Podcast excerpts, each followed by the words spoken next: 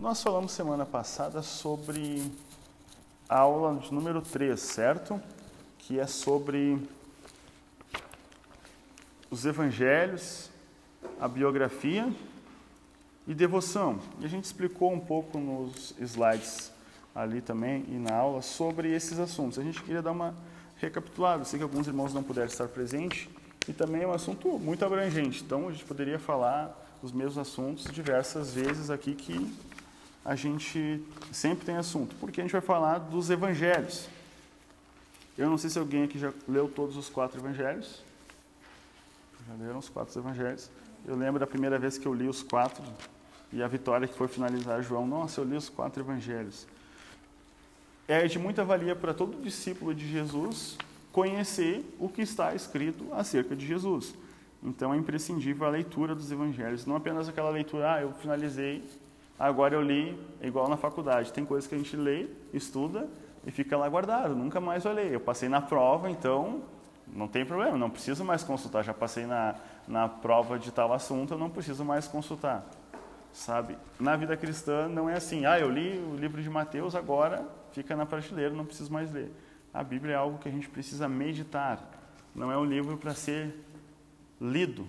É um livro para ser meditado. A própria ovelha é reconhecida como um dos animais que rumina, igual a vaca, todo mundo sabe, né? A vaca tem dois estômagos, come lá, o capim come, come, come, enche um dos estômagos, depois vai fazer, vai ruminar para pegar melhor os, os nutrientes e vai colocar no outro estômago. A ovelha faz a mesma coisa, só que a ovelha faz isso de joelhos. Interessante, né? E nós somos comparados como ovelhas do rebanho do Senhor. Então, a gente precisa ruminar esse alimento. Não é algo que a gente vai ingerir uma vez só. Não, eu sei tudo do Evangelho, eu sei tudo da Bíblia e acabou. Finalizei meu curso de teologia e deu. Não, a gente está sempre consultando, até porque a gente vai analisar toda a Bíblia. Ah, a Bíblia se repete muito, né? principalmente no Antigo Testamento. Mas repetiu o assunto, daí eu estou lendo de novo, está repetindo de novo. Por que, que a Bíblia repete alguns assuntos? Isso é uma forma didática porque nós esquecemos com facilidade os assuntos. Lembra que quando Deus começa a falar com o seu povo, a maioria das vezes é: lembra-te que eu te tirei do Egito. Porque o povo acaba esquecendo os benefícios que Deus faz em nosso favor. Sabe, a gente esquece o que Deus fez por nós, o sacrifício de Cristo também. Muitas vezes a gente está na igreja e por que, que eu sou crente? Porque a gente precisa lembrar do que Jesus fez. Por isso foi instituído um memorial para lembrar sempre do que Jesus fez. Mensalmente nós participamos do corpo e do sangue de Cristo. Para um memorial, para nós lembrarmos do que ele fez e apontar para que um dia ele virá. Porque nós nos esquecemos. Então a Bíblia é cheia disso, de cíclicos, de assunto. Ó, oh, esse assunto já falou.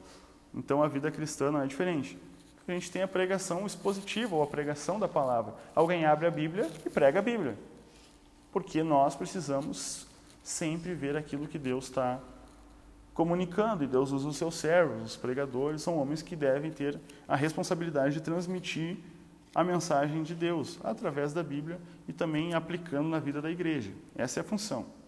E aqui eu sei que vai ser muitas pessoas que vão pregar, então a gente precisa estabelecer os fundamentos para quando essas pessoas forem pregar. Ah, mas eu nunca vou pregar no púlpito. Vai pregar na sua cela, vai pregar para alguém, e vai pregar o quê? Ah, eu acho que tu tem que ir porque vai ser bom para ti. Vamos lá e deu. Não, isso não transforma a vida de ninguém. Mas agora quando a gente diz Jesus se despiu da sua glória e morreu por ti. A, a gente tem duas coisas quando for falar de Jesus e da cruz que a gente vai falar em breve. Qual o nosso valor? Qual o valor do pecador? A gente às vezes, enfim, nós valemos um Deus morto numa cruz. Isso é muito forte. Ah, então eu tenho um valor muito grande, eu sou super valioso. Mas nós também somos tão miseráveis que nós precisamos que um Deus morresse na cruz. Sabe? Nem se autovalorizar e nem se valorizar de menos. Quando a gente vai falar para alguém, olha, tu é todo pecador, cheio de carrapato, carrapicho, mas um Deus se despiu e morreu em teu favor, porque tu era tão miserável que não podia se salvar. Uma mensagem básica do Evangelho. Isso vai transformar. Como? Através do Espírito Santo. Mas a nossa função é transmitir a mensagem verdadeira. Porque eu digo, não, Fernando, tu tem que ir para a igreja porque se tu for crente com Jesus, teu desenho vai ser, vai ser vendido, tuas obras de artes. Eu vou estar mentindo, maquiando aquilo que não é bíblico. Isso não tem poder de transformação. Mas se eu falo que se tu se arrepender dos seus pecados e crer no Senhor Jesus Cristo, tudo que tu fizer a partir de agora vai apontar para Jesus e isso vai transformar a vida de pessoas, eu não estou mentindo, eu estou transmitindo a verdade bíblica. Então, por isso que a gente precisa sempre se encher daquilo que está envolto, está cheio nos evangelhos. A gente não chegou a falar de todos os pontos, de todas as parábolas, de todos os sermões de Jesus mas a gente mencionou mais foi o Sermão da Montanha, que é o primeiro ponto de todo cristão, ler o Sermão da Montanha, aplicar ele na sua vida. E como a gente faz isso? Sempre em oração. Vou meditar no Sermão da Montanha, vou ver o que o próprio Senhor amado falou para os seus discípulos e, consequentemente, a mim, que sou discípulo de Jesus. Então, quando a gente abrir Mateus 5, a gente vai ter que olhar e ler aquele texto aplicando a nossa própria vida. É diferente quando a gente abre esse, um texto histórico e fica, ah, isso aqui fala para aquele povo lá. Ah, isso aqui serviria para a vida da, da Janete, não para mim. Normalmente a gente lê às vezes a Bíblia assim. Não, eu vou pegar isso aqui porque eu vou pregar e vou usar. Mas isso não é o ideal. O ideal é eu ler o texto e aplicar a minha vida. O que Jesus está ensinando? Isso precisa transformar a minha vida. Se a minha vida não está de acordo com esse padrão do que Jesus está falando aqui, eu mudo a Bíblia ou eu mudo de estilo de vida? Algumas pessoas querem mudar a Bíblia para poder viver as suas vidas de pecado. Ah, mas eu já aceitei Jesus, eu não peco, mas não sou aquele pecador sem vergonha que eu era antes. A gente pensa que por estar na igreja a gente passou um nível a mais. Não, nós só somos filhos de Deus salvos da condenação. Né? Como diz um, um pregador, nós só somos um moribundo que sa sabe onde tem pão e agora indica para o outro moribundo onde tem pão. Nós não somos melhores que aquele que não conhece o Evangelho. Nós só sabemos onde buscar. Onde e temos essa certeza de que ele fez isso por nós. Agora nós temos a função de comunicar a outra pessoa. Então nós precisamos, em caráter devocional, aplicar as verdades bíblicas na nossa vida. Uh, deixa eu ver aqui.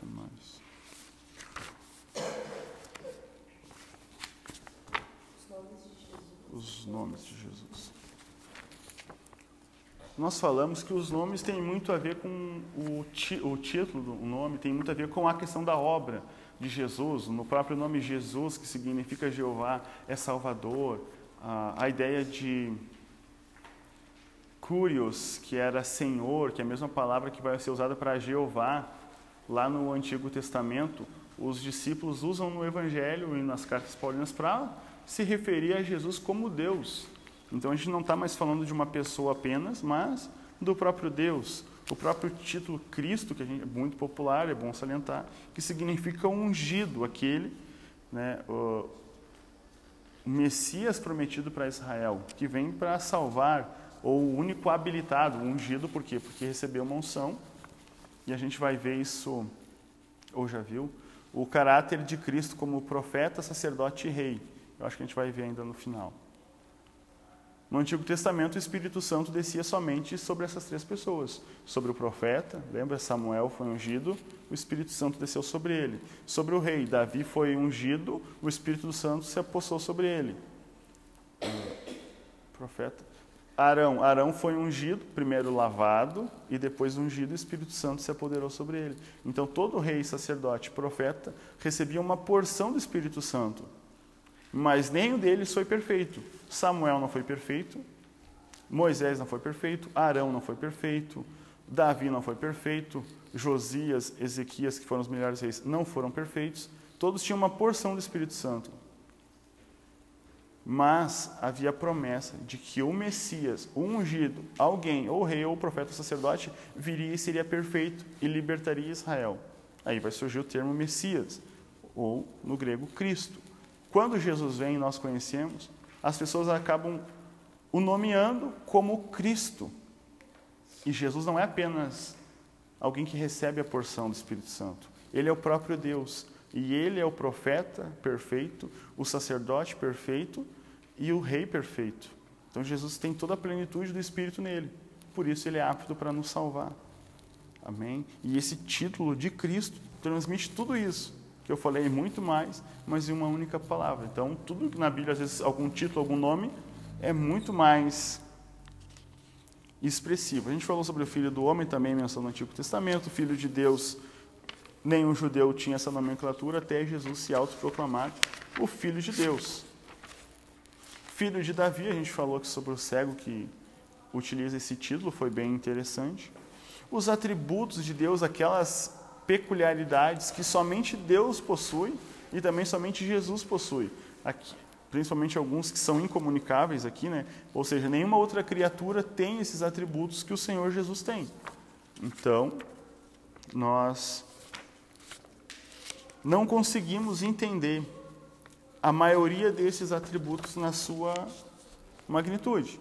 A gente não tem como explicar toda a onipresença, como Deus está presente em todos os lugares. É impossível, é humanamente impossível, mas Deus está presente em todos os lugares.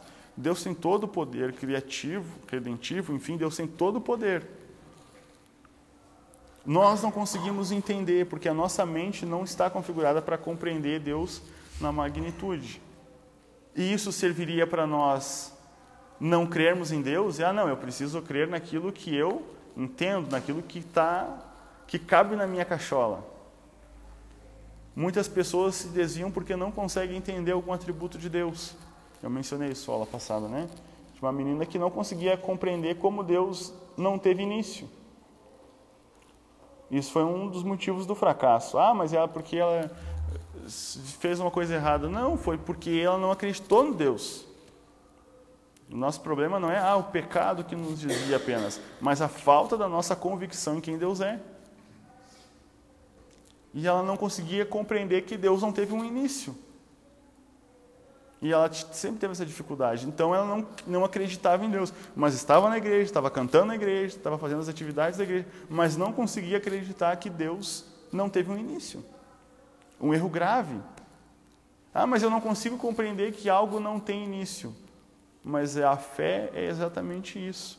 É crermos nesse Deus que está além da compreensão humana. Porque se a gente tentar compreender Deus, limitar Deus com os nossos conhecimentos, quem vai se prejudicar é nós mesmos. Enfim, há diversas falas de cientistas e teólogos acerca disso, né? A gente pode, não vou lembrar, não vou citar a frase, senão eu não vou citar ela completa. Eu acho que sobre é impossível, né? Você pode até negar a, a Trindade agora, mas eu não vou conseguir citar. Fugiu. Acho que é o David Wilkerson que fala sobre isso, combatendo um ateu. Enfim, não vou lembrar, então não vou citar toda a frase. Mas enfim, é impossível a gente a gente pode até negar que Deus existe, mas o fim é que todos vamos comparecer ante o tribunal de Cristo, todos vamos comparecer ante o trono do Senhor. Então é melhor dobrar os nossos joelhos agora, reconhecendo que Ele é Senhor, do que termos que dobrar obrigatoriamente do lado negativo da força, né? como o lado de quem vai ser condenado ao inferno. Então é melhor nós nos rendermos agora. Mesmo que então a minha falta de compreensão de Deus deve ser o motivo da minha fé, de depositar a minha fé em um Deus tão grande, tão justo, tão poderoso quanto esse Deus. Amém? E aqui a gente não falou sobre algo que foi sobre esse assunto, essa palavrinha estranha, doxologia. Isso a gente não falou na aula passada. E vamos ler esse texto para nós entendermos tudo que a gente já tem falado. Vamos fazer um, um encerramento de assuntos. Né? Tudo que a gente falou das primeiras aulas agora tem que sincronizar com esse assunto. E depois a gente vai retomar na próxima aula um outro assunto bem interessante. Então vamos finalizar falando de doxologia. Né? Doxologia, essa palavra estranha que apareceu aqui. Quão maravilhoso é estudar sobre Cristo. Vimos a magnitude de todo o cenário que envolveu a vinda de Cristo, a perspectiva profética e salvífica do plano divino. Vemos agora onde esse acontecimento tem que desaguar. Não existe teologia sem devoção, sem devoção e louvor a Deus. Se você conhece mais do Senhor e não é levado a adorar, você está fazendo isso errado. Deve parar imediatamente e se relacionar com Jesus. Ele não é apenas um objeto de estudo. Então, até por isso que hoje eu estou sentado, porque hoje é um encerramento daquilo. A gente pegou bastante coisa teórica. Ah, Jesus, isso, nome, título, uh, estado de encarnação, manjedora, foi ao trono. A gente aprendeu bastante coisa teórica que talvez a gente não tinha ouvido termos até agora. Mas para que serve tudo isso? Para desaguar em doxologia, em glorificação a Deus. Se o conhecimento que a gente tem das Escrituras, se a pregação que é pregada no domingo, se aquilo, tudo que a gente faz não desaguar em eu dobrar os meus joelhos e adorar a Deus, como a gente colocou aqui, a gente deve parar imediatamente, porque a gente está fazendo errado. Se o nosso conhecimento, ah, eu conheço agora um monte de coisa da Bíblia e me transforma num pavão, eu estou errado. Eu não estou aprendendo com o Cristo que se humilhou. Então não posso, não, eu sei tudo, agora eu sei um monte de termo. Não. Nunca, jamais a gente deve usar o nosso conhecimento para achar que, não, eu sei tudo de Deus, eu sei tudo da religião. O contexto de Jesus, quando estava na terra, era de pessoas que sabiam tudo da lei. Os fariseus sabiam tudo, eles recitavam os textos de cor do Antigo Testamento. Imagina, a gente mal consegue ler todo o Ezequiel, imagina decorar todas as profecias. Os caras tinham tudo de cor, eles sabiam tudo. Eles só não conseguiram se relacionar com Jesus. Imagina se a gente tivesse Jesus encarnado no nosso meio. Será que a gente não faria igual os fariseus? Ficar testando, vamos ver se tu é, se tu é filho de Deus mesmo, prova aqui, ó, me dá um sinal. Prova realmente se tu é filho de Deus, faz isso. Não, não, para saber se é de Deus, tu tem que saber tal coisa. Por causa da religiosidade do coração, aqueles homens, e claro, tudo isso previsto por Deus, negligenciaram o Salvador porque eles conheciam todo o caminho para a salvação. Mas até que Jesus disse: Eu sou o caminho. Ninguém vem ao Pai a não ser por mim. Mas eles sabiam tudo de Deus, mas não conseguiram ver o próprio Deus na frente deles. Ah, isso aconteceu só com eles. Não, isso acontece com toda pessoa. Salomão deixa bem claro: Não seja sábios aos seus próprios olhos. A religiosidade pode, pode não, ela nos afasta de Deus. Então, tudo aquilo que eu aprendo a palavra de Deus tem que me tornar mais servo. Porque o servo sofredor é meu Senhor. Como eu posso ser diferente se ele sofreu? Observando os escritos que compõem as observâncias do primeiro Adão, não se vê louvores e glorificações ao seu Criador consequência advinda do pecado, que consequentemente nos afasta do próprio Deus. O Adão não tem adoração no início, certo? Lá no início a gente não vê Adão adorando. Ele pecou e não teve o caráter de render glória a Deus, de louvar a Deus por causa da interrupção desse relacionamento por causa do pecado. Obedecer e servir ao Criador nem sempre é sinônimo de uma vida de adoração. Quer falar sobre esse assunto? Servir. Os próprios, os próprios fariseus, né? É que ele está passando para mim porque a parte de doxologia foi escrevida.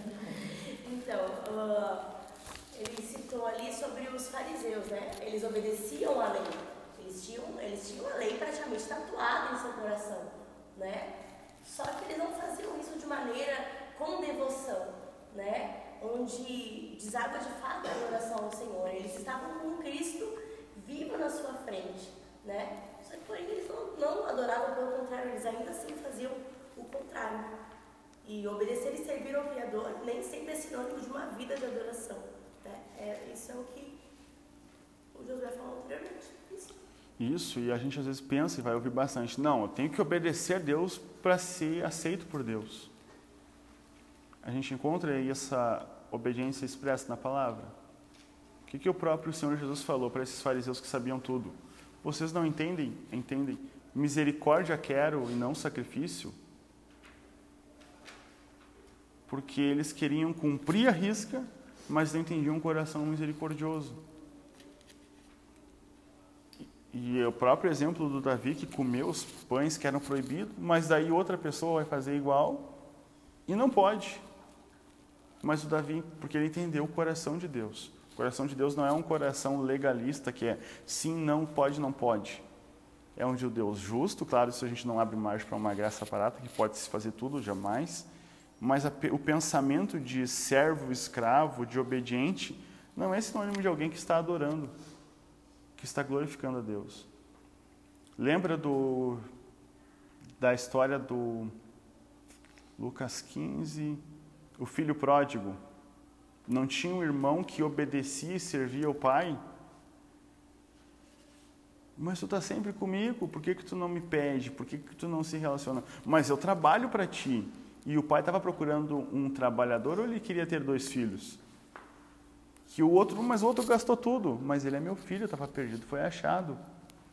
Jesus está falando isso quando os, os, na frente dos próprios fariseus. E eles ficaram bravos com Jesus porque a parábola era sobre eles. Jesus estava com pecadores que entendiam quem Deus era e os fariseus que estavam ali obedecendo e servindo, mas não reconhecendo Deus. E esse pai da história ilustra Deus amoroso que não está preocupado com a tua servidão, não, eu tenho que estar na igreja, estar horário, eu tenho que fazer, eu tenho que fazer, se eu não fizer, ninguém faz, eu tenho que fazer. Sabe, nessa cobrança que, peraí, há uma frase que eu gosto muito, às vezes a gente está preparando um bolo de chocolate para Deus, mas a gente nem pergunta se é isso que Deus quer, e Deus está esperando um de morango, mas a gente se atenta a fazer o de chocolate para agradar Deus. Só que, peraí, Deus não pediu isso. Deus não gosta desse sabor. E às vezes a nossa vida cristã pode entrar nisso.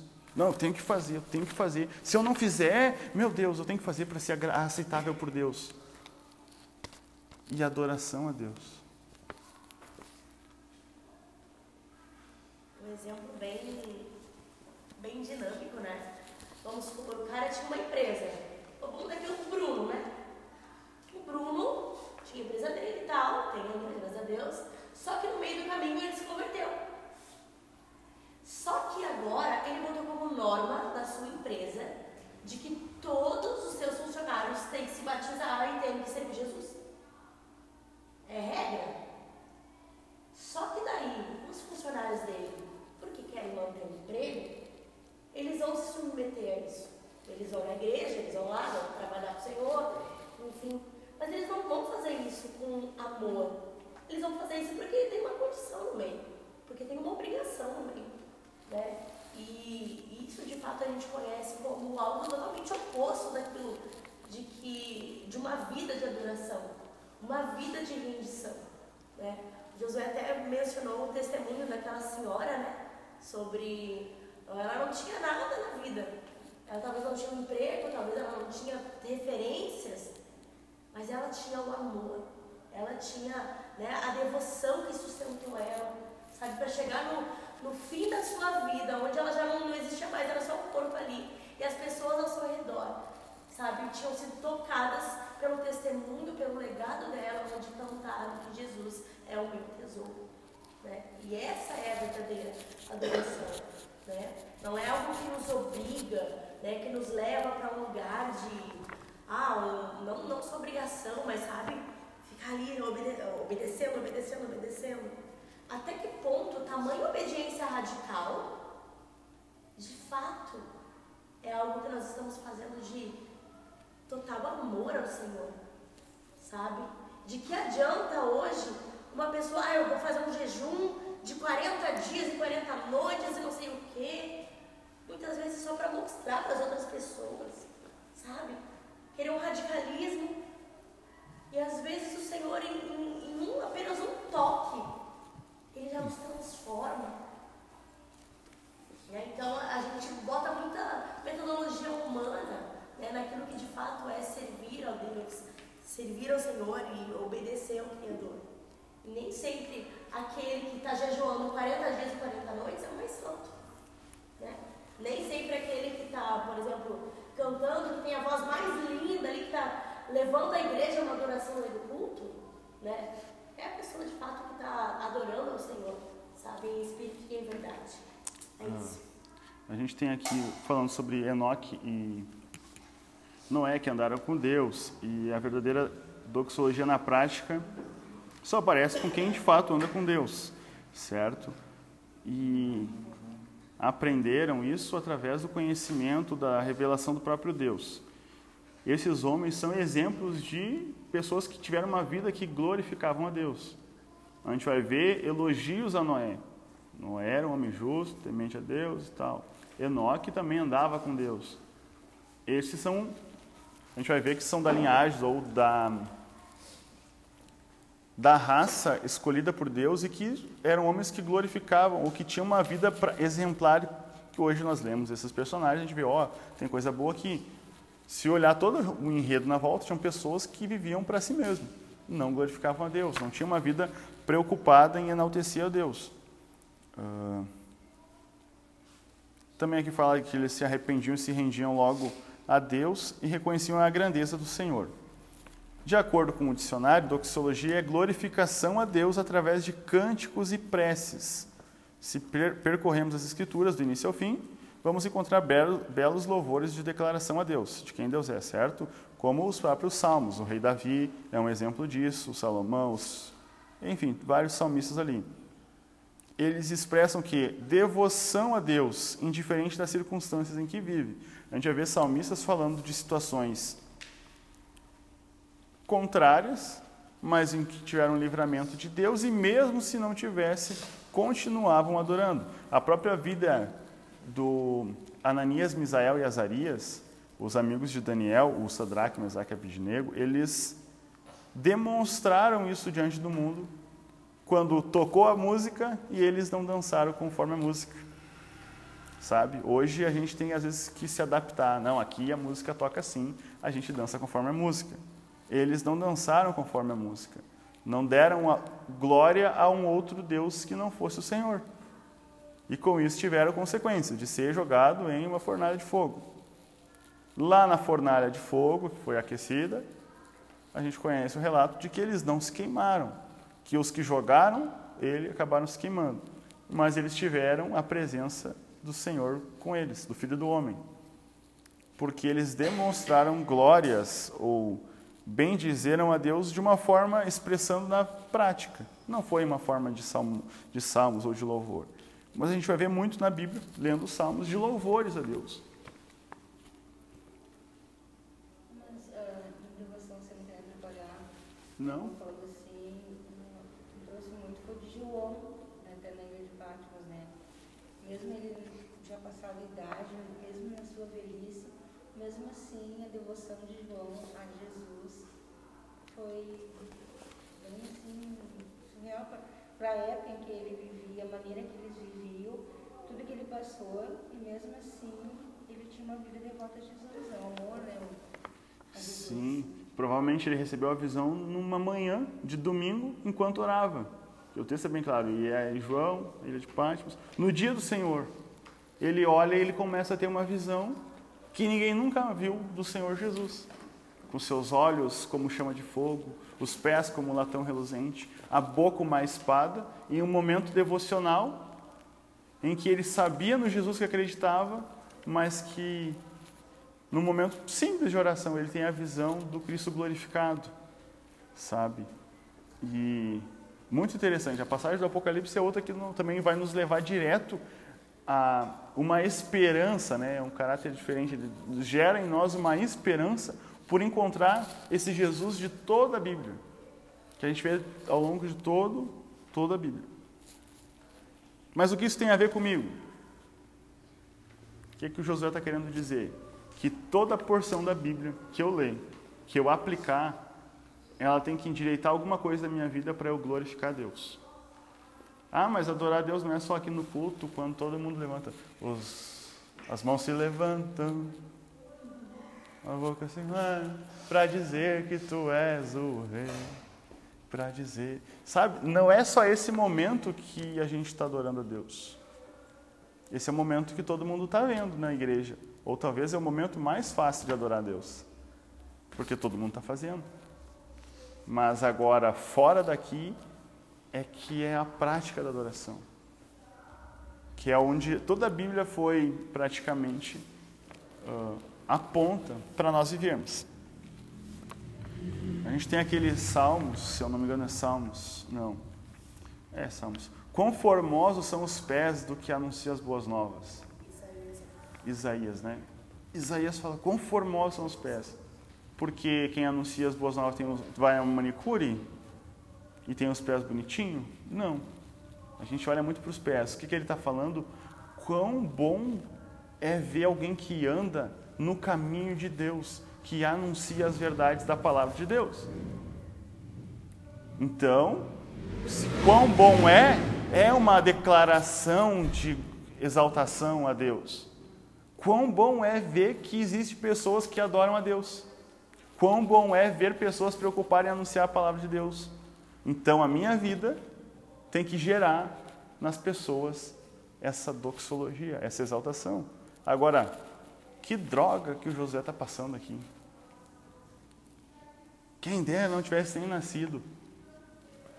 De boca calada é um poeta, sabe? Será que é esse tipo de coisa que a nossa vida transmite? A gente sabe que a gente é aquilo que a gente come. Sai pelos poros aquilo que a gente come, aquilo que a gente bebe. Então, obviamente, se a gente come da palavra de Deus, que, que tem que transmitir? O que, que, tem que temos que exalar? O bom perfume de Cristo. Certo? Então, aqui tem muito a ver com testemunho da nossa vida. Vamos ao texto aqui que tem bastante coisa. De acordo com cada livro da Bíblia, Deus Pai e Deus Filho vão se revelando, ou seja, vão apresentando-se em características e atributos, com isso, vemos que não há como verdadeiramente conhecer a Deus e não adorá-lo. Aquilo que a gente já mencionou, né? Tudo que eu aprendi de Deus, eu não adorar a Deus, está errado. Os homens citados na Bíblia, ao estarem expostos às, às suas gloriosas manifestações e aparições, não vem outra alternativa a não ser prostrar-se quando entram na presença de Deus. O exemplo de Isaías 6. Isaías era um profeta que gostava de apontar o dedo para todo mundo, a gente vê no início da sua profecia, é alguém que também passou por um abalo, porque morreu o rei Uzias, que ele era próximo, ele era amigo, mas ele tem um encontro quando ele está sensível. Entrando no templo, ele tem uma visão do Senhor assentado no seu alto e sublime trono. E ele vê criaturas e diante da presença de Deus, de quem Deus é, ele se vê um pecador, alguém de lábios impuros. Peraí, se eu vejo que Deus é santo, que Deus é tudo aquilo, Jesus é tudo aquilo que nós falamos nas aulas passadas, e eu não me vejo um pecador que preciso me limpar diante desse Deus, talvez a gente não tenha absorvido alguma coisa das Escrituras. Porque a gente já ouviu, alguns anos, pouco tempo atrás, alguém dizendo: quando eu vejo Jesus, leio sobre Jesus, eu me sinto em pé de igualdade com Jesus. Olha a besteira. Ah, não, eu me sinto no pé de igualdade. Se Jesus é um. Está tudo isso que está escrito na Bíblia, então eu estou no nível de Jesus. Que loucura alguém falar isso. Não, eu estou no mesmo nível de Jesus. Reconhecendo quem Ele é, os atributos dele é, de quem Ele é, a gente deve ter esse mesmo sentimento de Isaías. Eu vou perecendo, porque Deus é todo justo, Deus é todo santo, Deus é todo perfeito. Então, com o meu lábio, com o que a boca, minha boca fala, minha cabeça pensa, eu mereço morrer. Até que pela misericórdia de Deus, um dos, um dos serafins vem e toca na boca dele e ele é purificado, apontando para aquilo que Jesus vai fazer. Não purificar apenas externamente, mas purificar, nos tornar justo diante de Deus, para podermos ter acesso à presença de Deus. Aquilo que Jesus vai fazer. se achar que vai ser salvo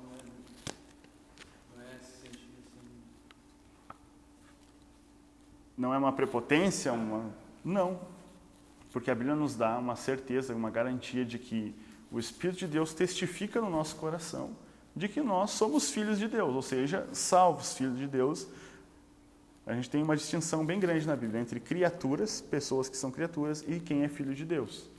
Quem reconhece e aceita Jesus pela fé, ele se torna, é adotado por Deus, ele é filho de Deus. Logo, ele é salvo. Então, eu posso desfrutar da certeza da minha salvação se eu tenho a certeza de que o meu testemunho é verdadeiro, de que eu creio em Jesus, confio minha vida, minha fé totalmente a Jesus Cristo.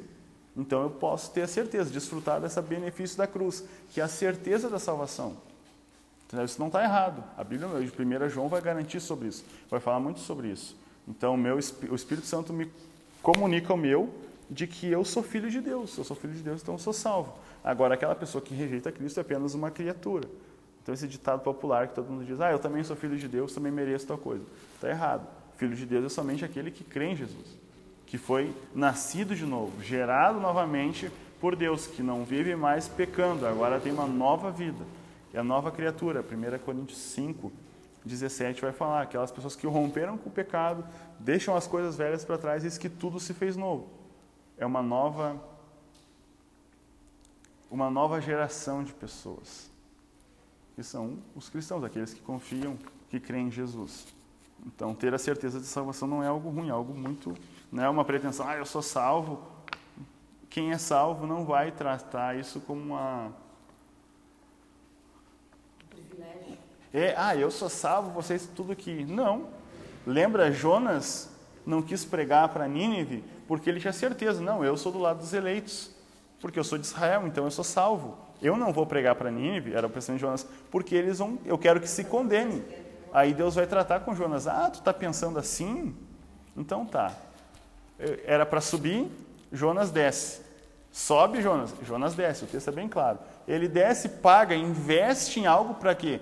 Para manter a religiosidade. Não, eu sou salvo, eles merecem inferno. Eu vou é fugir, não vou anunciar. Aí Deus, tá, tu quer fugir então, beleza. O barco quase vai naufragar, jogam Jonas no mar, fica três dias, é tratado, é cuspido novamente. O que, que ele tem que fazer? Anunciar o arrependimento para aqueles. Mesmo assim, ele não. O povo se converteu, tinha que morrer todos, são perversos, não merece ser salvo. Jonas está dormindo, vem a planta, a planta morre, Jonas se indigna com Deus. Como que pode? Vai deixar sofrer aqui? Ah, tu tem pena desse, dessa folhagem que nasceu ontem para te proteger? Tu acha que como que está o meu coração em relação a essas pessoas que estão se perdendo, Jonas? E essa pergunta de Deus também para nós. Qual que é o teu sentimento? Acho que tu é crente, tu é salvo, o mundo pode ir para o inferno? A mensagem de Jonas é essa.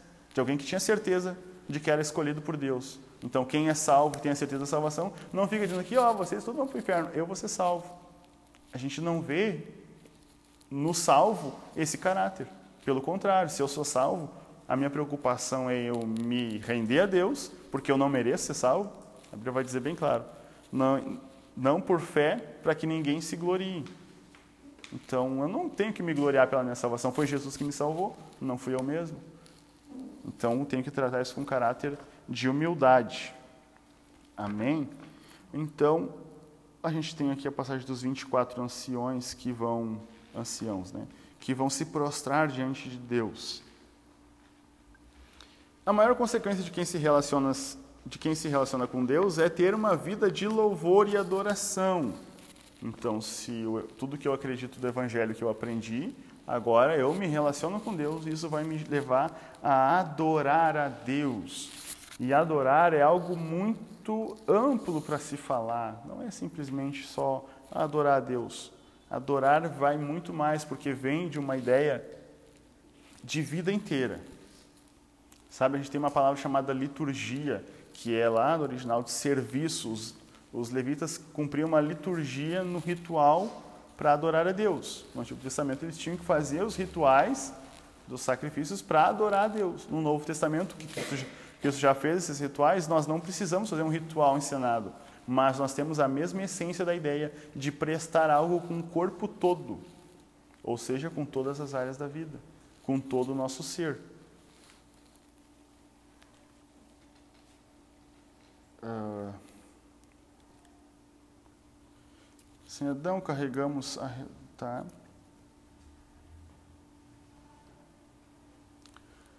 Sem Adão carregamos limitadamente a desesperança do pecado, em Cristo somos regenerados em Deus e aproximados do Pai através da adoração. O que nos impede de exercer uma verdadeira adoração? O Adão não podia adorar a Deus porque tinha pecado. Deus vai lá, proporciona para eles a roupa nova, provavelmente um sacrifício de animal, e fala que através da semente da mulher haveria uma esperança de acabar com as forças das trevas. A gente vê Deus instaurando o, os ritos judaicos de adoração e tudo mais, de sacrifício para temporariamente perdoar o pecado do homem. Mas em Jesus isso é definitivo. Tem uma coisa que nos tira da verdadeira adoração, que é o pecado. Adoração a Deus e uma vida de pecado não combinam, não anda junto. Não tem como, não, eu adoro a Deus, mas eu peco só nisso. Não. O sacerdote ele precisava ficar sete dias, se eu não me engano, de purificação, isolamento para não cometer pecado, para exercer, até se ele tocasse algo impuro, mas sete dias não podia tocar nas coisas sagradas. Por que isso tinha no Antigo Testamento? Para colocar na nossa mente que adoração a Deus e pecado não combinam. O nosso Deus é santo. E sede vocês também santos. Esse texto vai estar em Levítico 11, 44, 45 e em 1 Pedro.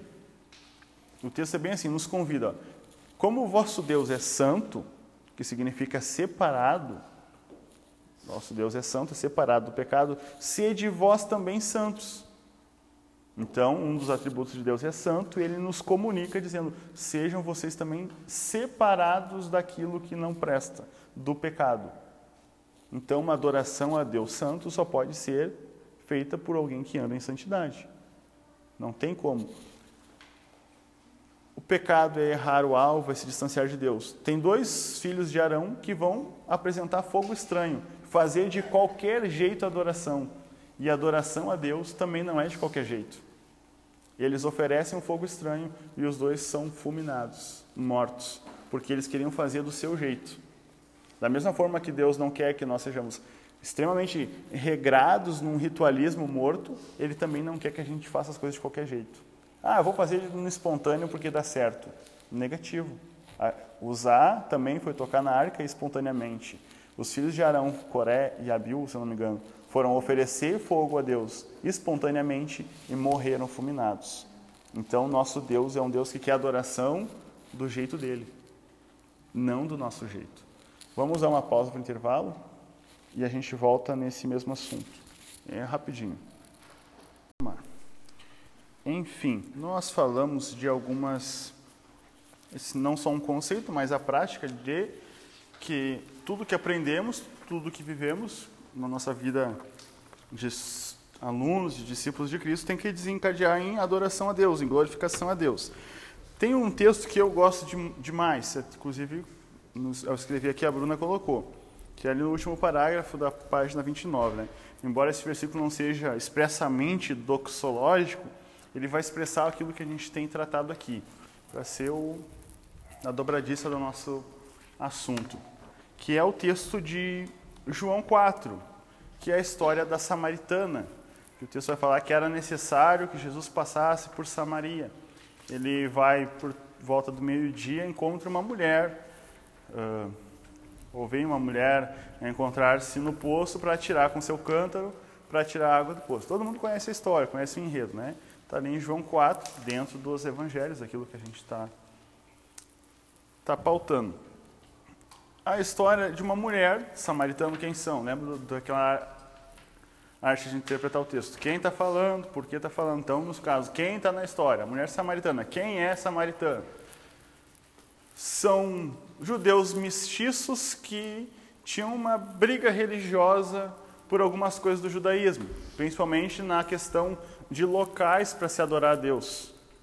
Foi construído temporariamente no Monte Gerizim um templo para se adorar a Deus. Com essa mistura racial, acabou se separando. Então, os mestiços adoram ali, criaram a sua o seu sincretismo religioso e os judeus continuam no templo em Jerusalém, que é o centro do a terra santa, o lugar de adoração. Mais ou menos esse é o enredo. Tem muito mais para se falar sobre isso, mas havia uma rixa religiosa, porque cada um queria ter a sua parcela. Não, eu adoro a Deus desse jeito. Não, eu adoro a Deus desse jeito. Cada um tinha a sua forma de adorar a Deus. Cada um lia as, suas, as escrituras e não, eu conheço a escritura, então eu sei acerca de Deus. O outro também tinha o seu conhecimento e eu sei acerca de Deus. E esses dois povos se odiavam. Olha só. Se os dois estudavam as escrituras, que é o caráter de Deus, manifestavam, transmitiam, transpiravam ódio um pelo outro. Lembra que a gente falou na, na, agora há pouco? Aquilo que a gente se alimenta tem que transpirar. Então, o testemunho público ao mundo, a nossa vida devocional, tem que transmitir ao mundo alguma coisa, aquilo que a gente se alimenta. E há essa rixa entre os dois povos. Jesus é esperto e ele vai ser intencional. O texto chega a falar que era necessário passar, não só geograficamente, mas era necessário que Jesus tivesse encontro com essa mulher que não tem o nome. Uma mulher que não tem o nome, normalmente não tem o um marido na Bíblia. Ou é uma viúva, alguém assim, trata-se falando com Jesus.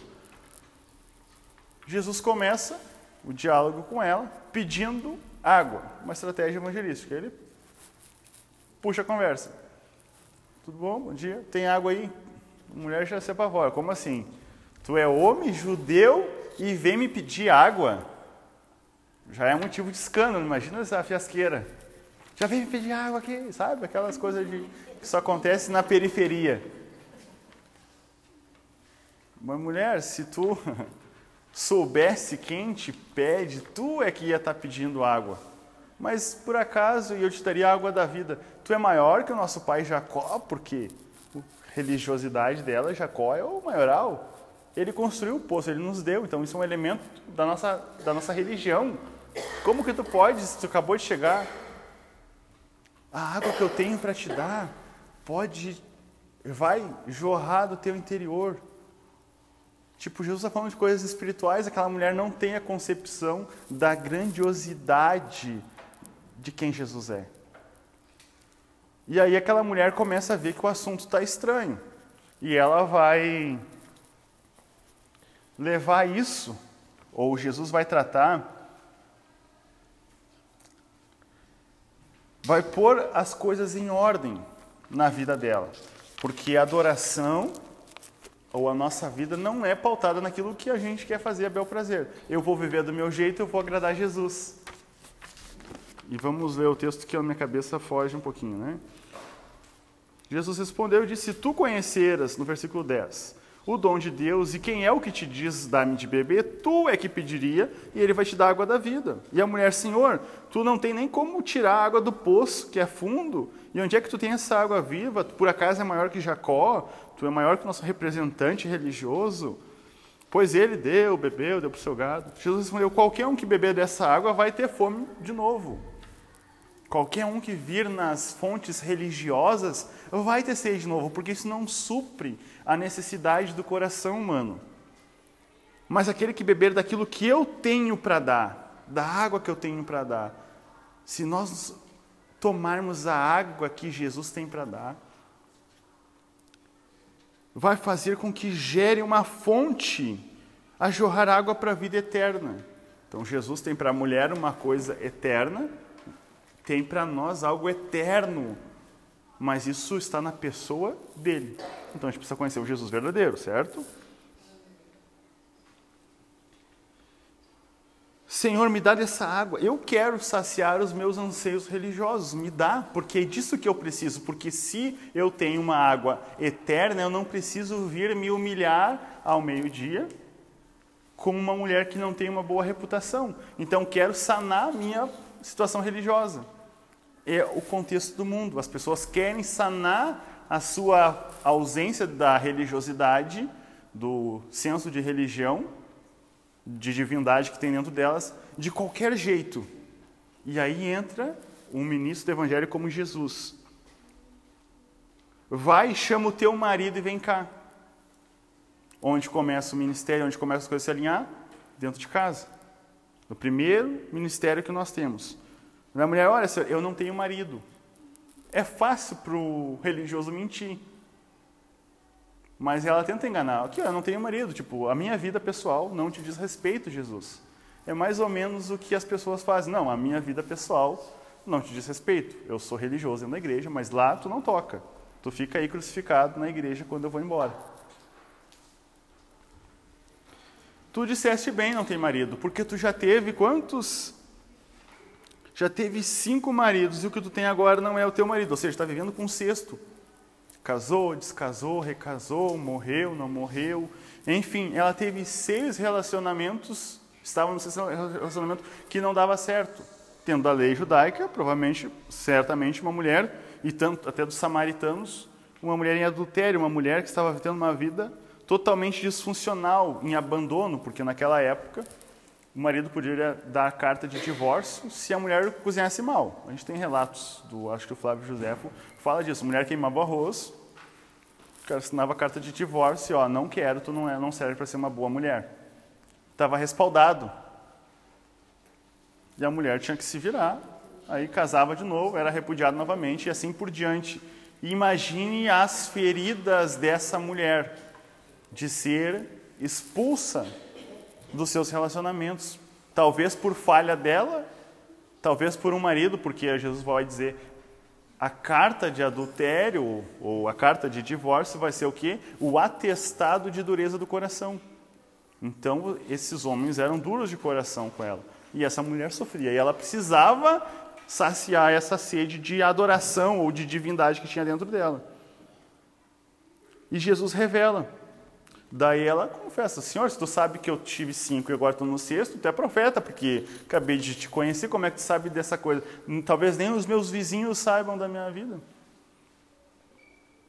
E a primeira coisa, quando ela identifica que Jesus é profeta, ela não vai perguntar sobre agora com quem, qual deles cinco eu devo casar, que casa eu vou morar, que emprego eu vou ter. A primeira coisa que essa mulher ela vai demonstrar o anseio de todo ser humano.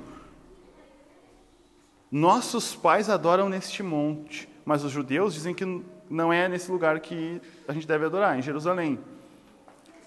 Ela tem um anseio de saciar a sede pela divindade dentro de nós. Todo ser humano busca conhecer a Deus de alguma forma. E aqui Jesus está dando as etapas. A gente tem que ser alinhado de acordo com a vontade de Deus para daí depois a gente adorar da maneira certa.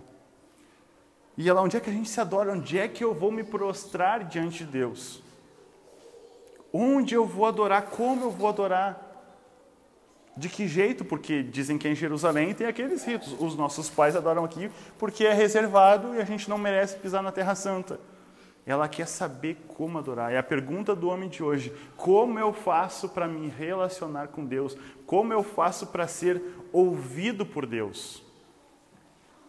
Que é onde entra muitas coisas que distanciam da verdade bíblica. Tu quer ouvir Deus? Se tu matar uma galinha preta na esquina, Deus vai atender os teus pedidos. Que é o combate que a gente tem hoje. Porque as pessoas, não, se tu fizer isso, Deus vai te atender os teus pedidos. Se tu for bonzinho, Deus atende os teus pedidos. Se tu escrever uma cartinha no final do ano para o Papai Noel, tu vai ter os seus pedidos atendidos. Há ou não há uma sede no ser humano de ser ouvido por Deus, de ser visualizado por Deus? E Jesus diz: Olha, mulher, crê que a hora vem em que nem neste monte, nem em Jerusalém vocês vão adorar ao Pai. Não há uma barreira geográfica e um padrão mais estabelecido de como chegar a Deus. Jesus está colocando os rituais que aproximavam de Deus em segundo plano. Crê que os rituais judaicos ou qualquer um não vão mais aproximar ninguém de Deus. Vocês adoram o que não sabem. O histórico do samaritano era de alguém que não tinha 100% da Torá, que não tinha um entendimento claro de quem Deus era. Nós adoramos o que sabemos, porque a salvação vem dos judeus. Querendo nós ou não, Jesus é um judeu, era um judeu. Então a salvação vai vir, e aí o que, Jesus está falando com a salvação vem dos judeus? Sabe os que eu falo e refalo de que a Bíblia é um plano de Deus para a salvação do homem? Qual foi o povo que manteve isso a salvo durante milênios? O povo judeu. A revelação bíblica foi dada ao povo eleito por Deus. Isso a gente falou no imersão passado sobre Mateus. Então eles preservaram a revelação de Deus até chegar Jesus. Chegando em Jesus, agora ele abre as portas para todos nós. E a gente, quando falar, talvez em Romanos, a gente explique isso. Mas vem a hora, que já é agora, em que os verdadeiros adoradores vão adorar o Pai em espírito e em verdade. Porque Deus também procura pessoas que o adorem dessa forma. Sempre foi. No Antigo Testamento, Davi adorava Deus de que forma? Em espírito e em verdade, sabendo o que estava fazendo e com a integralidade do seu ser. Quando fala do espírito, não é apenas lá dentro, não é aqui dentro, com a integralidade do seu ser. A gente vai ver Davi rompendo as barreiras da religião, comendo pão. A gente vai ver Davi dançando empolgado diante da nação, porque estava trazendo a arca que simbolizava a presença de Deus. A gente não vê um Davi preso a uma religiosidade apenas. Então, sempre Deus procurou pessoas que o adorem em espírito e em verdade, com o conhecimento de quem Ele é e com a integralidade do seu ser. É esse tipo de adoração que Deus requer. Não tem como, e aqui está a prova bíblica, por isso que a gente deixou por último, de que não tem como o conhecimento de Deus não me levar a adorá-lo. Quando a mulher viu que Jesus, e ainda Jesus vai falar, Eu sei que o Senhor, que o Messias, que se chama Cristo, vem. Quando ele vier, ele nos anunciará tudo. E Jesus se apresenta para ela, dizendo: Mulher, esse Messias que tu procura, sou eu. A gente vai ver o testemunho que essa mulher ela vai anunciar que Jesus é o Messias, de boca bem aberta para todas as pessoas na sua cidade. Porque o conhecimento de quem Jesus é vai nos levar a adorar, vai nos levar a um bom testemunho, vai nos levar a atrair outras pessoas para Cristo. Da mesma forma, a adoração que é sem conhecimento de Deus é nula. Vocês adoram o que não sabe. Mas a salvação, Jesus expõe a verdade das Escrituras. Vem dos judeus, e é nessa aqui que vocês têm que se basear. Conhecer quem Deus é, os atributos dele, os nomes, não de uma forma teórica, mas saber apontar. É em verdade, é esse o estilo, é esse o padrão de adoração que Jesus, que Deus requer. Não é da minha forma, não, eu vou adorar Deus do meu jeito. Deus, sabe, Deus conhece meu coração, sabe que eu sou sincero. Será que só isso basta? Né? A gente sabe que antes da palavra sair da nossa boca, Deus já conhece. Então, ah, então antes de eu falar, Deus sabe que eu quero adorar Ele. Não, é necessário externalizar, é necessário a convicção disso. Né? Senão seria muito fácil, a gente ficaria em casa sempre deitado dormindo, não, estou pensando que eu vou fazer, que eu estou adorando a Deus, estou pensando que eu estou fazendo. Né? Não dá, não é assim que a, que a vida funciona. Amém? Alguma colocação, alguma coisa a acrescentar? que senão eu acho que é. Então, tudo que a gente falou nas outras aulas de Cristo tem que apontar agora em um novo viver, em um viver mais intenso na presença de Deus. Amém? É isso mesmo, base na questão da própria teologia em si, né? Muita gente acha que, ai meu Deus, estou estudando a Bíblia, a teologia, aí isso vai me deixar uma pessoa fria. Mas isso é uma mentira, por quê? Porque à medida que a gente vai se aprofundando nas escrituras, que a gente vai adquirindo mais conhecimento acerca da palavra de Deus, né, de todas as coisas que envolvem a palavra de Deus, isso nada mais nada menos vai me levar a um conhecimento maior de quem Deus é. Né? Óbvio que tem várias formas de nós conhecermos a Deus, sim, mas é essencial e primordial de que a gente venha ter base nas escrituras, né? Conhecendo a palavra, é a palavra, é a palavra é próprio Deus, né? Escrito, é a palavra de Deus, enfim. Então é um mito, né? Que muitas pessoas às vezes acham que ah, estudar sobre, ah, estudar a palavra, me aprofundar, estudar teologia. Né? A teologia não é só uma questão acadêmica, né? De faculdade, não. Né? À medida que a gente estuda a palavra de Deus, nós estamos estudando a teologia. Né? Então isso não é, é um mito que infelizmente às vezes acontece em alguns lugares, né? De achar que isso vai nos afastar de Deus. Mas não tem como a gente conhecer a Deus, conhecer os atributos do Senhor e não se apaixonar. Não se apaixonar por quem Ele é, pelo que Ele faz, né? pelo que Ele fez. O principal é o seu sacrifício que nos, dá, que nos deu vida né? e é o nosso maior tesouro hoje. Então, para uma adoração, para uma adoração sadia, eu preciso conhecer a Deus. E porque eu conheço a Deus, eu preciso adorá-lo. Sabe? Não tem como desassociar as duas coisas. Não, eu adoro a Deus, mas eu não quero conhecer acerca das Escrituras. Ou eu só quero conhecer acerca das Escrituras, mas eu não quero adorá-lo. A gente vai crescer disfuncional. Então, e o antídoto para acabar com essa soberba de não, eu conheço, sou cheio de conhecimento é se render e adorar a Deus. E Amém? obediência à palavra é uma forma de adoração. Sim, obedecer a Deus, cumprir os seus mandamentos, entender o coração de Deus que está revelado nas Escrituras. E ó, se Deus não quer que eu faça tal coisa, por que a gente não mata? Porque eu sei que o coração de Deus não quer que eu mate. Não é só isso, Deus também não quer que eu fale mal do meu irmão de uma forma negativa, porque Jesus falou no Sermão do Monte: aquele que fala do seu irmão, que odeia o seu irmão, no seu coração cometeu o assassinato. Então esse é o caráter de Deus. Então eu preciso cumprir para agradá-lo. Amém? Mais alguma colocação? Tem algumas perguntas aqui, se alguém quiser falar antes. Ah, muito bom, muito bem lembrado. E aí, por causa desse assunto, a gente finalizou ali no Doxologia. Quem tem o PDF, se clicar nessa imagenzinha do Spotify, vai ser direcionado para aquela playlist que tem várias canções que a gente tem. Né? Eu sempre coloco ali no início, que tem nos ajudado a ouvir aquilo que a gente está estudando. É sempre bom eu gosto, pelo menos, de fazer isso. Aquilo que eu vou estudar, ler, ouvir alguma coisa, assim, alguma canção, enfim. Fale sobre qual tópico do Sermão do Monte mais lhe chama a atenção. Quem leu a apostila, viu que a gente deu aquela ênfase ali a, ao Sermão do Monte. O que mais chama a atenção, que a gente falou tanto nessa aula quanto na aula passada, sobre o Sermão do Monte, que é a regra básica do discípulo de Jesus. Se alguém quiser abrir em Mateus 5, 6 e 7.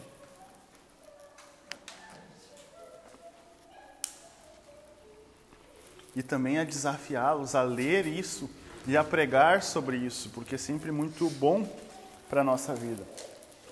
A falar, a conversar sobre esses assuntos com os nossos amigos. Esses dias a gente estava fazendo a planta da casa e aí eu fui chamar um amigo, pra, que também é conhecedor da Bíblia, né?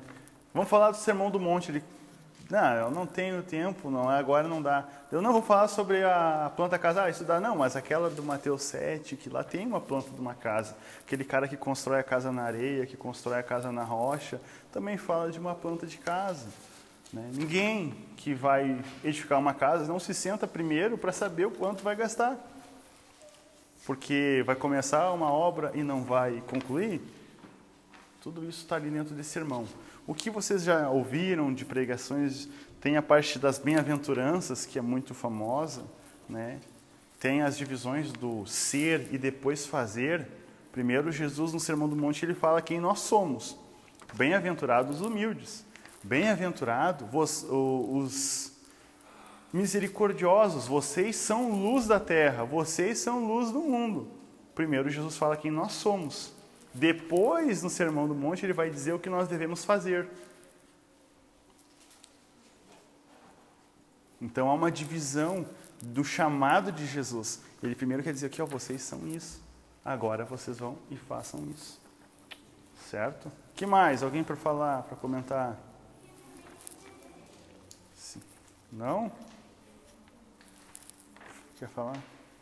Vou só deixar uma, algo que de fato fala comigo mesmo, né? Ah, mas é algo bem pessoal. Eu gosto muito do Sermão do Monte, principalmente as bem-aventuranças.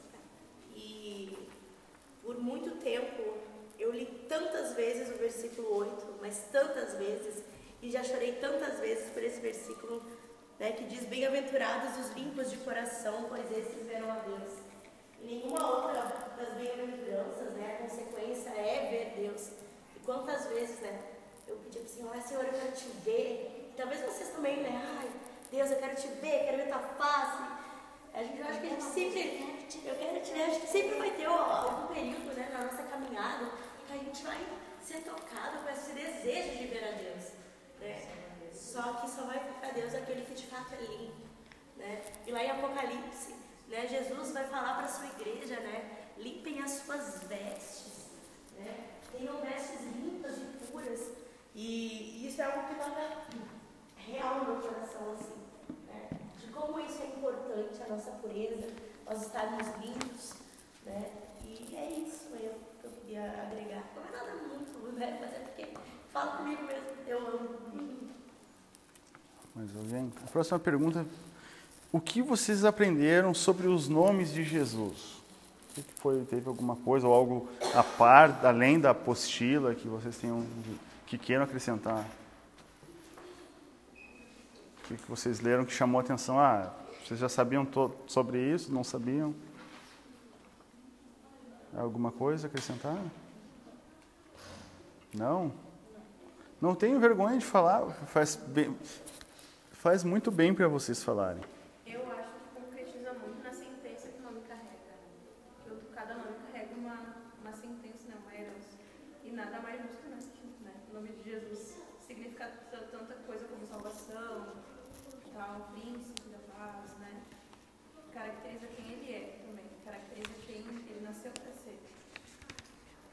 Nasceu para ser o Salvador, exatamente. Maravilhoso, conselheiro, Emmanuel, Deus conosco. O pró... Quando as pessoas ganhavam o nome assim, antes de nascer, eles já davam esse nome. Ou era depois da história da pessoa, eles davam lá. Eu tenho essa dúvida também, mas a maioria, porque como que pode alguém dar o nome de Jacó sabendo todo o enredo da história dele, né? Pensa. Uh, ou o próprio significado foi depois do nome, também não sei, sabe? Mas o certo é que a pessoa teve tal nome. O próprio, mas no caso de Jesus não era o nome próprio que primeiro foi dado a ele. Então já existiam outros Jesus antes. O próprio nome Josué, então já existia. Quando foram dar, o anjo nomeou, né, por ordem divina, o Senhor, o menino Jesus, ele disse o nome dele vai ter um significado porque já existia alguém com significado, que era o Josué, que foi alguém que operou também salvação para o povo de Israel, que atravessou o Jordão, que conquistou batalhas, que edificou o povo de Israel na, terra prometida. Então já tinha um significado esse nome. Então quando o menino vai nascer, não, ele vai ter um significado importante, o nome dele, Jesus, o Senhor que salva, sabe? Então já tinha o significado antes, né? Não é aquele o primeiro que nem tem um episódio na Bíblia de um menino que é o primeiro a receber o um nome, que é Icabod, que o significado, o nome dele, tem uma sentença que ele é o primeiro, talvez, a receber, que acabou-se a glória em Israel. E tem outros casos assim também, né? Eu acho que o nome de acordo com a situação que estamos vivendo também. É, que nem a gente pode ver até o próprio nome da, dado ali pelas as mulheres de Jacó, né? Ah, fulano de tal aqui, porque o Senhor olhou para mim me deu conceder um filho. Então o significado já estava impresso ali no nome. Né? Comente sobre dois atributos divinos expressos claramente na vida de Jesus. Ali a gente tem. Deus ouve, porque o menino estava chorando, exatamente. E aí, algum dos atributos que a gente viu ali que estava listado, na apostila que tenham chamado a atenção de vocês? Lembrando que esses atributos são coisas que nos levam, que devem nos levar na hora da oração a glorificar a Deus. Porque Jesus ele dá um esquema tático de oração. A oração do Pai Nosso, no Sermão do Monte, capítulo 6. Vocês, quando orardes, orem assim: Pai nosso que estás nos céus, santificado seja o vosso nome. Venha a nós teu reino, seja feita a vontade, na terra como são. O que significa o Pai Nosso? Era para sempre orar a oração do Pai Nosso? Será que era isso que Jesus colocou? Porque os católicos sempre oram a oração do Pai Nosso, aquela oração padrão. Não é errado orar aquela oração, tá certo. Aquilo ali é o molde padrão. Por quê? Primeiro na oração a gente adora a Deus. Para Jesus, o Pai quer que o nome dele seja santificado. Então, na primeiramente na oração, eu começo adorando a Deus. Tem alguns irmãos que vão começar orando, Altíssimo Deus e Soberano Pai. Ah, os assembleianos se acusaram. Entendeu? Por quê? a sentença, a organização da oração do Pai Nosso é um exemplo de como nós devemos começar a orar. Primeiro, adorando a Deus.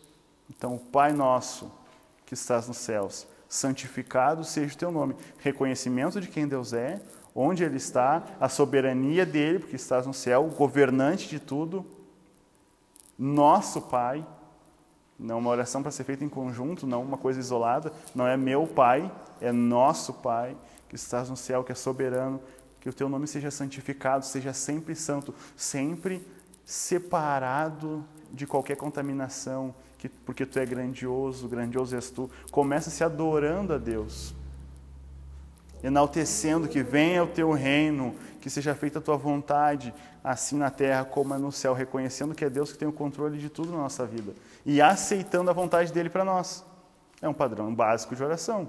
Senhor, eu estou passando por uma situação difícil eu não aceito isso porque não. Senhor, que seja feita a tua vontade, não a minha, porque eu sou pequeno, tu é grande. Eu estou na terra, tu está no céu. Então, que o meu coração se molde à vontade soberana de Deus. Não é aceitar a derrota, é reconhecer que Deus tem o poder e eu não posso nada. Então Jesus está dando um padrão. Não quer, que gente, não quer dizer que a gente tem que orar exatamente aquelas frases, mas usar o padrão. Venha a nós o teu reino, seja feita a tua vontade. Eu perdi. O pão nosso de cada dia nos dai hoje, pedindo a Deus para que nos conceda a provisão diária. Eu não lembro todo o Pai Nosso agora, esqueci. Meu Deus. Perdoai, chegar a Deus pedindo perdão. E tudo isso a gente tem outra relação, né? Pedir o pão, Filipenses 2 e 6, ou 1 e 6, que sejam conhecidas diante de Deus as nossas petições, as nossas necessidades sejam conhecidas diante de Deus. Perdoa os nossos pecados, aquele lá em Hebreus 4,16, cheguemos, pois, com confiança ao trono da graça, sabendo que Ele pode oferecer favor, nos perdoa, nos redime. Romanos 6 e 3 vai falar sobre isso.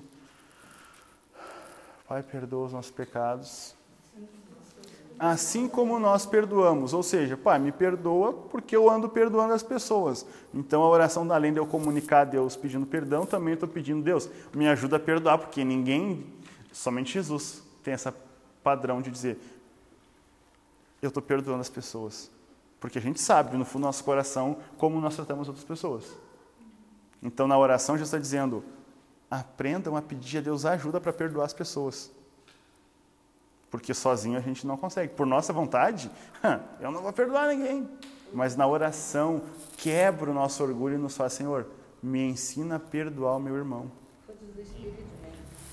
ensina-nos a pedir o fruto do Espírito. Senhor, me ajuda a ser manso, me ajuda a ser humilde, me ajuda a reconhecer que eu não estou certo, que eu preciso de auxílio, porque eu não, sou, não sei tudo. Não nos deixe cair em tentação, pedindo ao Senhor, Senhor, não é fácil ser fiel, não é fácil se manter firme. Eu preciso do teu auxílio para ser guardado debaixo da sombra do Onipotente me protege, me livra do maligno, me livra do poder do diabo que tenta totalmente contra a nossa vida. Ele anda de redor como um leão, bradando, né, como um leão, procurando quem possa tragar. Então, na oração do Pai Nosso, Senhor, me livra do mal, não me deixe andar ocioso a ponto do leão me pegar. É um padrão perfeito de oração que nós precisamos ter. E o final, daí é mas livra-nos do mal, é verdade. Eu sempre inverto, boto o, final do reino no final. Enfim, é um padrão estabelecido por Jesus de oração. Até tem uma outra apostila dessa que eu escrevi só sobre oração. E já faz um tempo. Então tinha essa, essa tabela de padrão que Jesus coloca. Ele não está ensinando uma oração repetitiva, mas um conceito sobre oração que a gente precisa fazer diariamente. Depois que a gente decora isso, quando a gente for dobrar os nossos joelhos para orar, a gente vai saber o que está pedindo. Vai saber que essa é a vontade do Senhor em oração. O Tiago fala: vocês oram e, e não recebem, por quê? Porque vocês oram mal para gastar nos próprios desejos de vocês. Mas quando eu oro com o coração da oração do Pai Nosso, eu não peço para gastar com os meus deleites, eu peço para que venha a ser feita a vontade de Deus. Então, onde é que a gente estava? Sobre os atributos divinos de Cristo, né? O que está relatado nos evangelhos sobre a infância de Jesus é suficiente? que a gente né, mencionou. Não tem nos evangelhos sobre a infância de Jesus. Somente Lucas vai falar um pouquinho mais do nascimento e Jesus com 12 anos. Fora isso, não se fala da adolescência de Jesus. Alguém quer saber mais sobre a infância de Jesus? Ou é suficiente o que tem nos evangelhos? A palavra é suficiente, né? Acho que o que tem na palavra e o que não tem. A gente não sempre...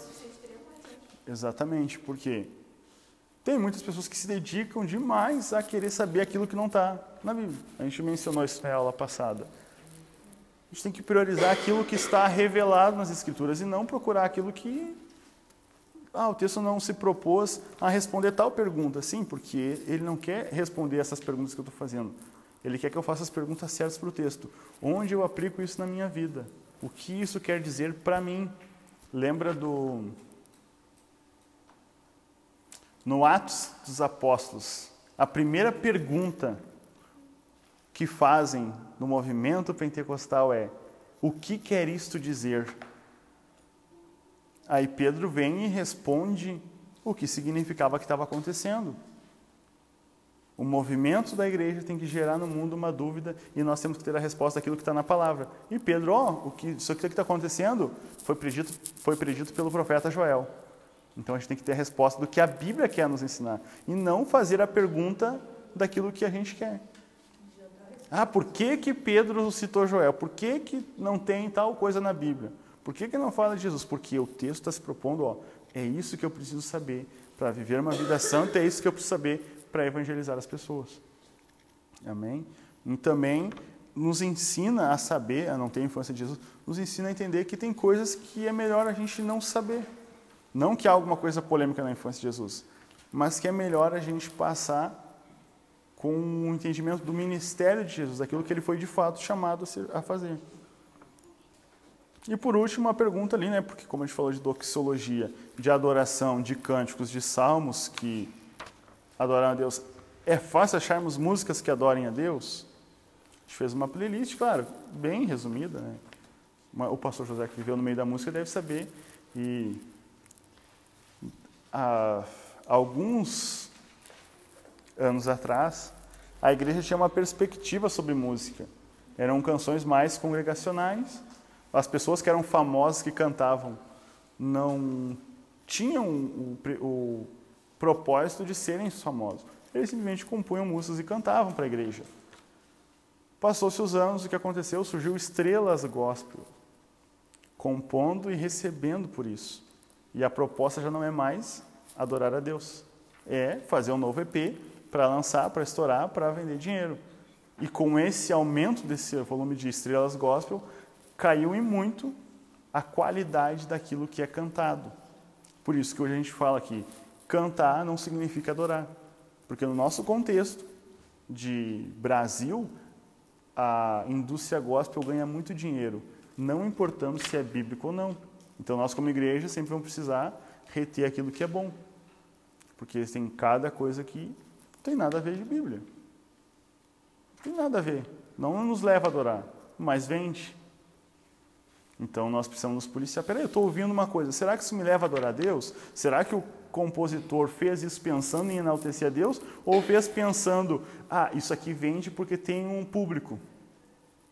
Imagina se Jesus se preocupasse, não, vou ver qual que é a onda, se tiver um público eu desço para salvar, senão não. Ele desceu para salvar, sabendo que todos iam rejeitar. Mas a indústria gospel vende de acordo com o público, com o nicho.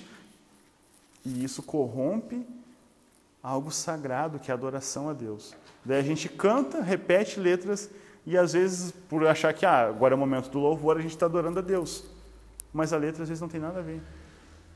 Por isso o critério, por isso quem é do louvor tem que ter sempre esse. O senhor deve ter algumas histórias de ao longo da caminhada, né, pastor? Imagina, eu também, eu ouvi cada coisa na minha vida que, né, não. A gente só tem que reter aquilo que, opa, isso aqui me leva a adorar a Deus. Opa, isso aqui não leva a adorar a Deus. Sabe? E gastar esse tempo com isso.